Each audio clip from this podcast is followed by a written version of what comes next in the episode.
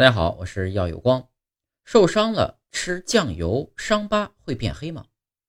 有网友说啊，在受伤的时候要少吃酱油，因为呢，酱油里面有色素，吃酱油会让伤疤变黑。那么这种说法是真的吗？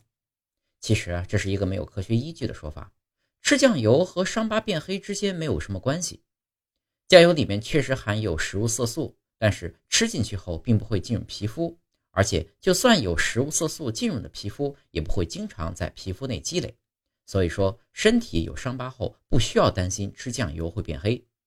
但要注意，酱油虽然可以吃，可是也不能大量的食用，一定要保证口味清淡。